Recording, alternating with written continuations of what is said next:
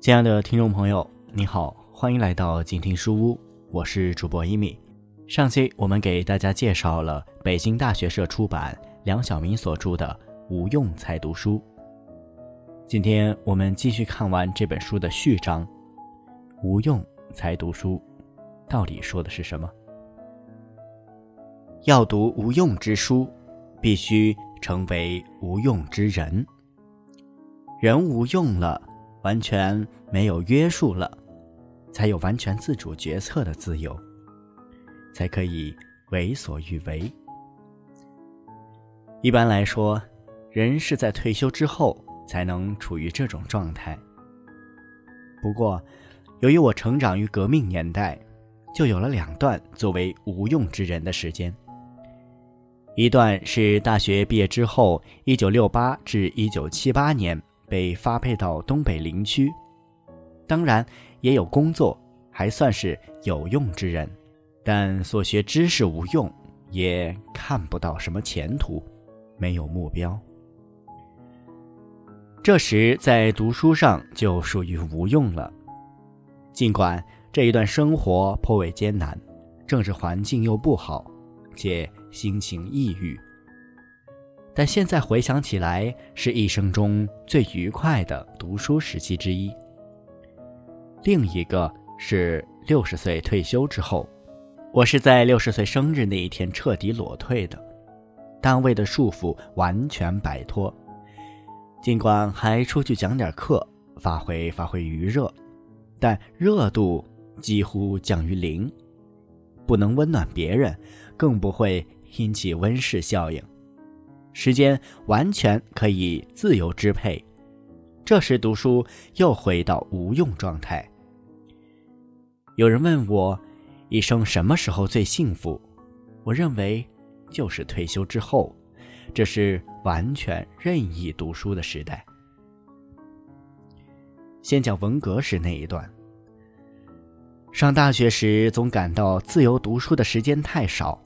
毕业后赶上这么一个混乱但也约束不多的时光，毕业时就想到一个偏僻的地方好好读书，这样就来到无人愿意去的黑龙江林区。尽管当时社会上读书无用论流行，且在文化专制下可读的书也有限，但毕竟自己有点藏书，且读书条件也可以自己争取，因此还是。读了点书的，我的专业是马克思主义政治经济学，在这方面的书还有一些，我就从认真读这些书开始。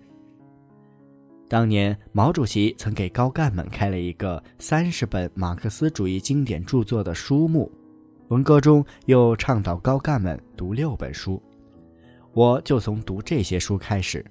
有一次我读《反杜林论》，被公宣队看到了。还指责我读资产阶级的书。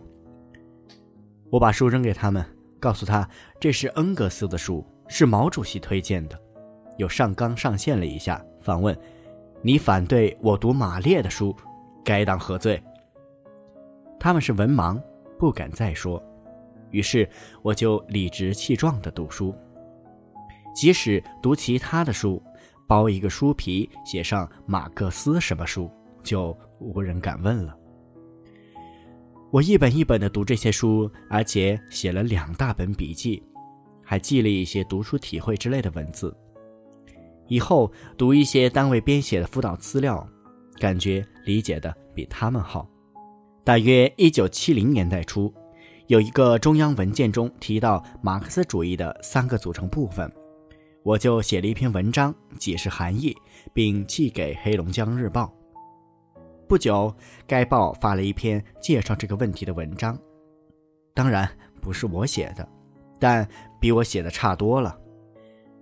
虽然我知道写文章想发表是不可能了，但是我仍然认真读书。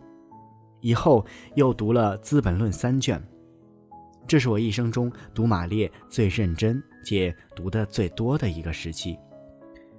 从读书中也认识到四人帮宣传的那一套并非马克思主义，自己反抗当然不可能，但不同流合污还是可以的。此外，读的最多的就是古文。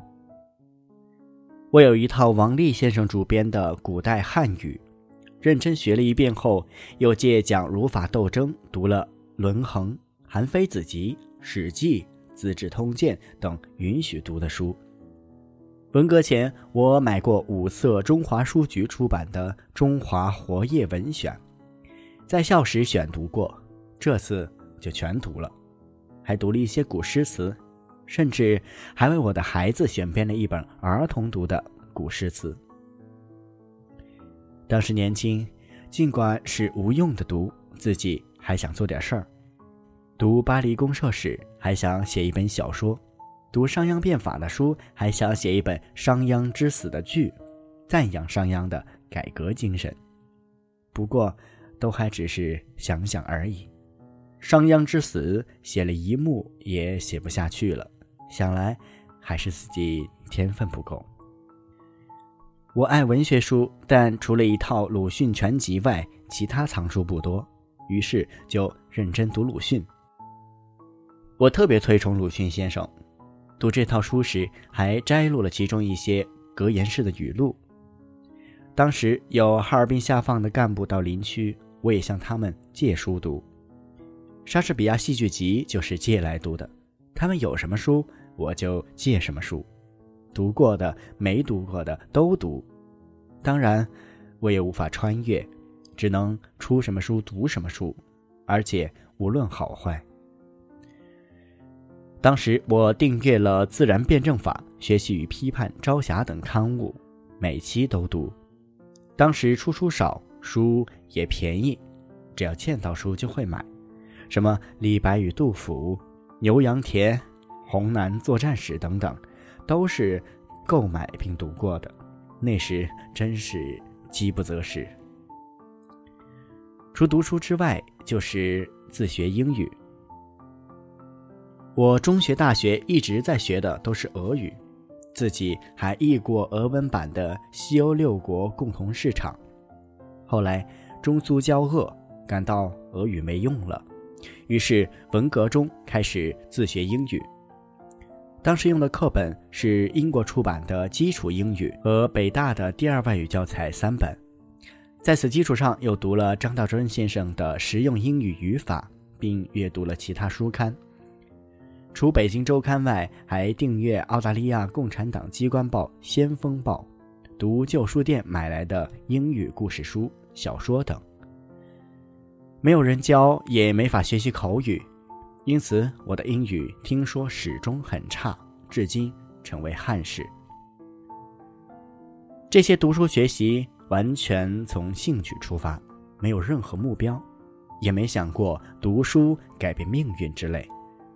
但以后，对我的确起了关键作用，因为一直坚持读书。一九七八年招考研究生时，我才能以五门总分四百三十九分的总成绩再次进入北大，才有了这之后的一切。看来无用的读书，以后不知道什么时候就变成有用的了。文革中读的比我多、比我好的人还有一大批。就当年我们的研究生同学而言，中文系的钱理群、西语系的张龙溪、哲学系的陈来，还有不少如今已经成为院士的理科同学，都是于黑暗处静读书中的佼佼者。比起他们，我常反省自己，不过这也有天分的原因，我不如他们很正常，但我努力了，就是。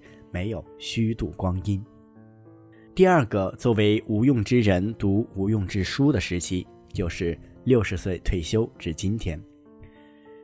退休没有了一切工作任务和束缚，也没有什么追求，这就是随意读书最好的时光。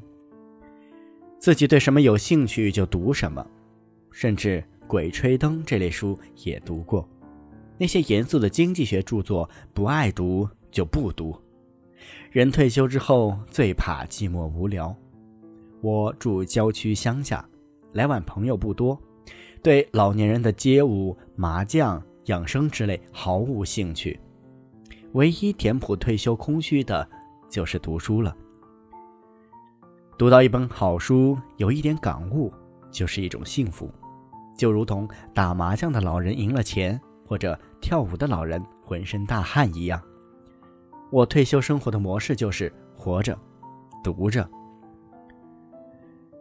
当然了，退休读点书作为燃料，就可以发挥余热。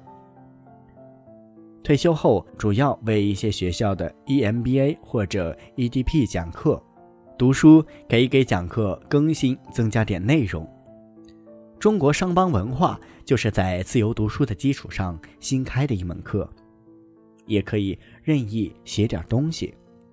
我许多普及经济学的书，比如《经济学是什么》《预言中的经济学》，都是退休之后写的。退休了，没有任何考核指标，也不想评奖之类，写起来更自由。尽管一些普及性的书在许多专家看来没有什么学术水平。但自己觉得好就写，退休老人还讲什么学术水平？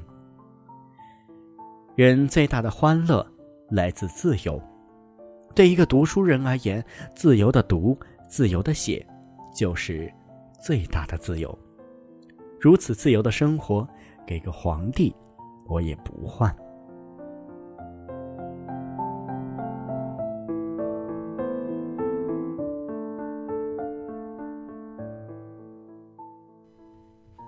好了，今天的书我们就读到这里。